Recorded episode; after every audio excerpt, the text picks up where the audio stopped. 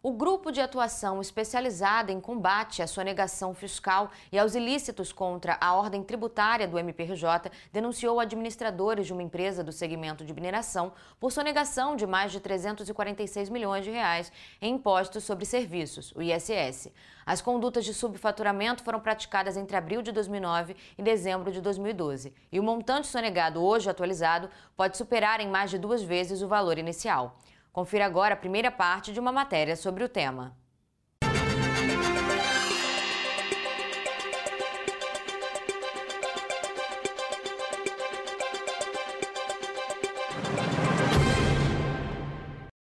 Nos crimes tributários, eh, existe uma peculiaridade no sentido de que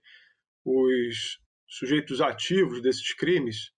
são os administradores das empresas, das sociedades empresárias, uma vez que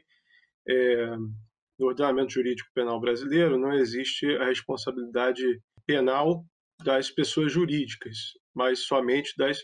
pessoas físicas, dos indivíduos, o que é uma decorrência do próprio princípio é, da culpabilidade e da teoria da ação, que também é, o nosso ordenamento, a nossa experiência jurídica acolhe. no caso dos crimes tributários, assim como nos casos de crimes societários e de autoria coletiva, é, são os administradores da empresa e que, por meio da empresa, utilizam de modo equivocado, de modo criminoso, a empresa para a prática de determinados crimes, como os crimes tributários. E por que os administradores, de uma maneira mais técnica, são os é, responsáveis, vamos dizer assim, os sujeitos ativos desses delitos? É, também porque a administração da empresa tem, por sua essência, o chamado controle gerencial. É, são os administradores é, das empresas no caso de uma SA, diretores ou conselheiros de administração, no caso de uma limitada, é, administradores, sócios administradores, né, com poderes gerenciais, o chamado controle gerencial, que nada mais é do que é, um controle que envolve uma série de atividades, que vão incluir planejamento sobre o que a organização deve realizar, coordenação das atividades, das várias partes de organização de uma empresa, avaliação das informações, das comunicações, das informações e processo de tomada de decisões. Assim como se houver sobre também qual ação deve ser executada ou implementada no, nos assuntos que dizem respeito à empresa. No campo dos crimes tributários, esse controle gerencial, notadamente, se exerce sobre a gestão eh, gerencial fiscal tributária. É, o controle gerencial vai trazer toda esta gama de responsabilidades para os administradores da empresa. E é justamente por isso que nos crimes tributários, e nesse caso em particular, é, estava envolvida uma empresa desse segmento, né, do segmento de mineração, e é por essa razão que os sócios administradores dessa empresa, no caso uma SA, a rigor, os conselheiros de administração e os próprios diretores, respeitados os períodos de apuração do ilícito, correto? Foram denunciados, constam do polo passivo, vamos dizer assim. No caso de uma SA, o próprio artigo 142, 144 seguinte da Lei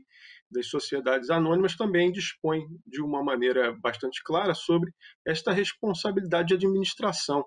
é, seja por parte do Conselho de Administração, seja por parte do, dos, dos, diretores, correto? Então, é justamente por essa razão que os administradores da empresa foram denunciados. Em geral, na grande maioria das vezes, é, a Fazenda, nesse caso em particular,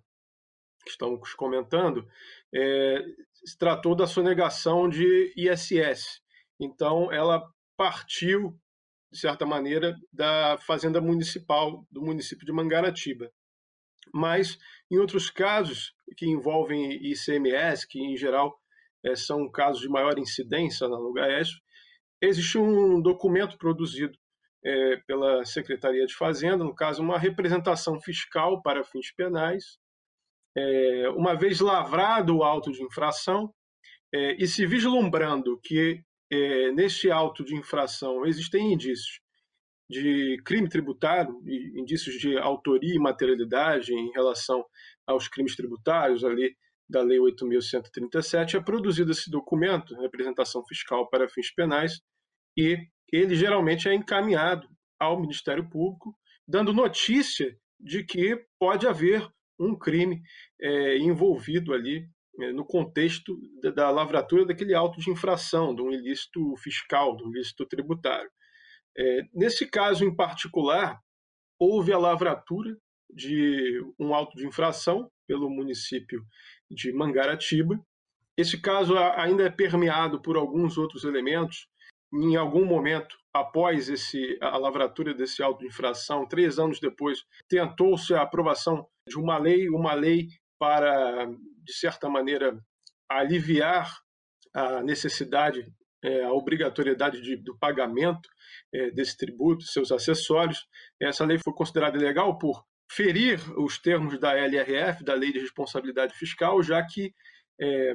representaria, no caso, uma renúncia de receita, perda de arrecadação é, em escala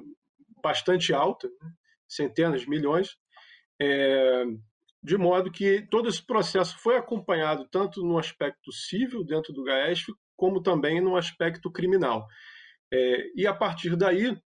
chega essa demanda ao Ministério Público, uma vez que se vislumbrou, nesse caso, elementos indicativos de possível crime contra a ordem tributária. E a partir daí, naturalmente, é, o procedimento seguiu o seu curso com as apurações, com a instrução devida, até culminar na, no ajuizamento da ação penal com o recebimento da denúncia pelo é, Poder Judiciário, ali, pelo juízo da comarca de Mangaratiba. Nesse caso em particular, o crime foi o crime do artigo 1 do inciso 2 da Lei 8.137. É, o artigo 1 da Lei 8.137 de 1990, que é a lei dos crimes contra a ordem tributária,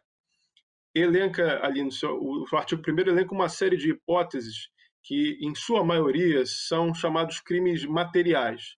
ou seja, há um, um resultado lesivo. O resultado, no caso, a supressão ou a redução do pagamento de um tributo devido e de seus acessórios. E esta supressão ou redução do pagamento desse tributo e seus acessórios é feita é, mediante uma série de condutas, todas elas permeadas por algum tipo de fraude, consistem em algum tipo de expediente fraudulento. É, particularmente, esses crimes, esses crimes tributários materiais estão previstos lá no inciso 1 ao inciso 4. Esse crime em particular, deste caso, é, está previsto ali no inciso 2,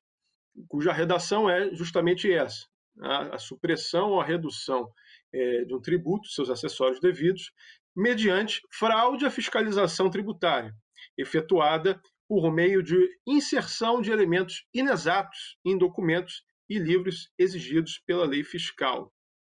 Neste caso em particular, qual seja a utilização do expediente de inserção nas notas fiscais relativas àquelas operações portuárias de valores aproximadamente 30, 36 vezes inferiores ao valor ou ao preço total é, de mercado das operações tributadas, o que repercutiu naturalmente na redução da base de cálculo do ISS e, portanto, na redução, supressão de tributo devido.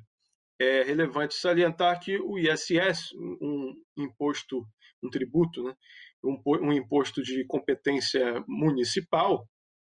tem como a sua é, base de cálculo o preço total, o valor total de custo de uma determinada operação. Neste caso, é operações de movimentações portuárias.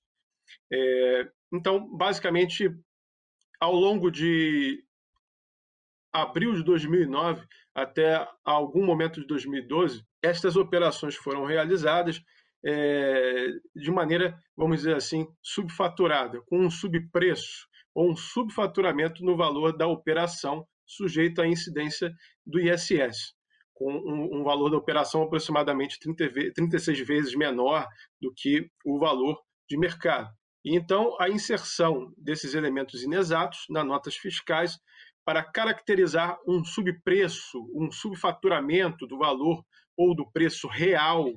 total, é, de mercado das operações tributáveis e, consequentemente, houve a redução desta base de cálculo e do imposto a ser pago o que vai se explicar ao longo de toda a apuração. Muito obrigada, doutor Marco.